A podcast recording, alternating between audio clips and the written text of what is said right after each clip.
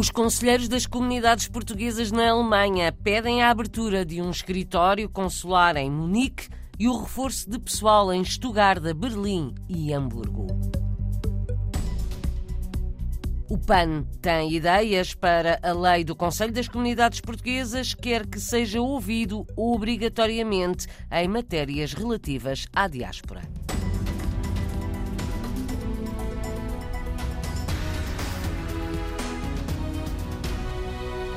Berlim é a primeira paragem da visita do secretário de Estado das Comunidades à Alemanha. A esta hora, Paulo Cafufo deve estar reunido com dirigentes associativos e representantes da comunidade portuguesa na região da capital alemã. Até sábado, o secretário de Estado vai visitar vários serviços consulares, uma escola, empresas de portugueses e várias associações. Amanhã será assinado um protocolo para a integração do ensino de português em escolas de Hamburgo. Paulo Cafofo afirma que o reforço dos serviços consulares vai ser uma das suas bandeiras nos próximos dias. O eixo da modernização uh, do Estado, onde uh, a rede consular e o esforço e o reforço que temos feito dessa rede eh, será um dos pontos, porque irei percorrer toda a nossa rede consular precisamente na, na Alemanha. O outro eixo uh, será o uh, da cultura e da língua portuguesa. Com o embaixador de Portugal na Alemanha, iremos uh, realizar uh, a assinatura de um protocolo em Hamburgo para precisamente a promoção do ensino do português integrado no currículo das escolas alemãs, neste caso em Hamburgo. Aliás, nós temos tido, e este ano, 2023, temos mais professores, temos mais alunos e temos mais orçamento. Para a Alemanha são 3 milhões e meio, mas estamos a falar, no cômputo geral da rede eh, do ensino português no estrangeiro, de 23 milhões de euros, mais meio milhão que no ano passado. Paulo Cafofo, secretário de Estado das Comunidades, começa esta segunda-feira uma visita à Alemanha, vai prolongar-se até sábado. Reafirma o investimento do governo no ensino de português, facto contestado pelo Sindicato dos Professores nas Comunidades Lusíadas, sindicato que amanhã se vai reunir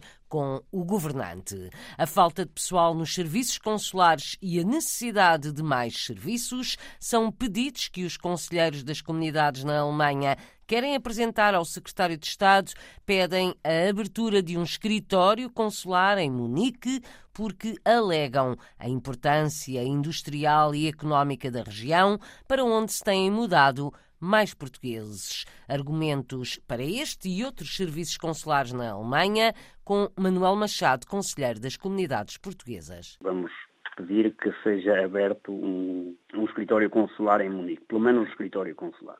Porquê Munique? A, porque nos últimos anos tem sido muita imigração portuguesa que tem vindo para Munique e devido à força de investimentos das zonas de Munique tem, não é? É um lugar onde há grande indústria e serviços e atualmente a comunidade portuguesa está a vir muito também para Munique. A abertura de um escritório consular em Munique e que mais? O, o escritório dar time uh, passar a consulado e os recursos humanos dos consulados que estão têm de ser reforçados. Temos, pronto, na Alemanha, o caso de Stuttgart, que está, que está mesmo O próprio cônsul, e na última reunião que tivemos online, também voltou a referir que tem falta de pessoal e ele próprio disse que muitas vezes não consegue fazer as antenas consulares todas. O consulado de Hamburgo e de Berlim também não estão muito melhores. O Düsseldorf já não é preciso o tempo de espera para marcações. É o único consulado que está mais ou menos a funcionar bem. Düsseldorf é a exceção, de acordo com Manuel Machado, é o único serviço consular português na Alemanha que está a funcionar razoavelmente bem. O Conselheiro das Comunidades reconhece que os problemas são os mesmos há muitos anos. Com a crise no movimento associativo,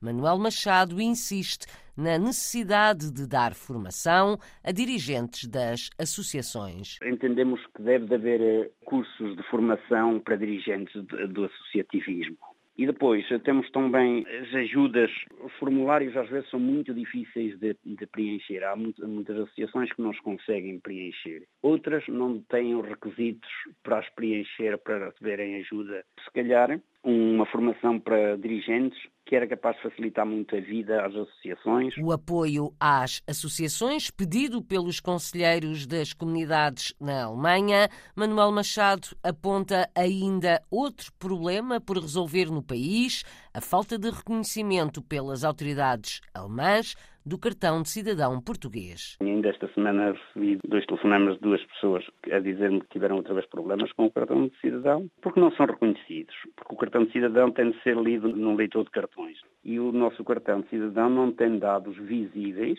dados que estejam por fora no cartão, suficientes para que o cartão seja reconhecido. Onde tem havido mais problemas é nos correios, é nos bancos e é com a polícia algumas pessoas que já foram controladas pela polícia e eles põem certas dúvidas. Manuel Machado, conselheiro das comunidades portuguesas na Alemanha, onde está esta semana o secretário de Estado das Comunidades, vai ouvir vários pedidos por parte dos representantes da comunidade portuguesa no país. O PAN admite uma experiência piloto de voto eletrónico à distância nas próximas eleições para o Conselho das Comunidades Portuguesas, mas o processo de votação para os conselheiros não é uma das alterações que o partido propõe à lei do CCP.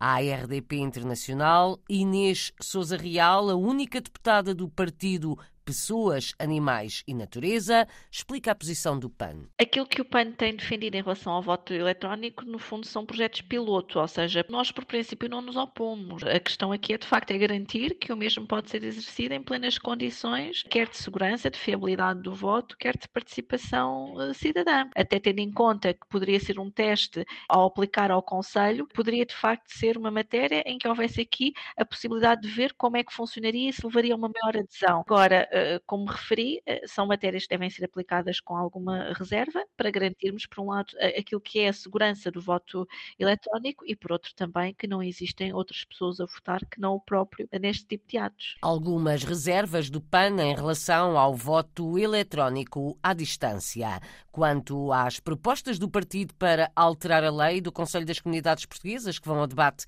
no Parlamento na sexta-feira, Inês Souza Real adianta que passam pelo reforço das competências deste organismo de consulta do governo. Aquilo que propomos desde logo é que possa existir eh, a obrigatoriedade da consulta ao Conselho das Comunidades Portuguesas quando ou o governo ou o Parlamento possam estar a discutir matérias que digam respeito às comunidades portuguesas, por exemplo, quando se discute a alteração ao, ao voto imigrante ou até mesmo questões relacionadas com o ensino do português no estrangeiro. Estas matérias parece-nos que é da maior relevância que o Conselho seja consultado consultado, eh, o que não acontece com caráter eh, obrigatório, é, sempre, fica sempre eh, com caráter facultativo e, em nosso entender, seria bastante relevante. Por outro lado, também, o PAN procura garantir um maior equilíbrio de género na composição das listas da nomeação para o próprio Conselho. Propomos que se aumentem as cotas para 50%, caminhando-se assim para uma paridade de género e, e também uma outra reivindicação, que, que, damos aqui acompanhamento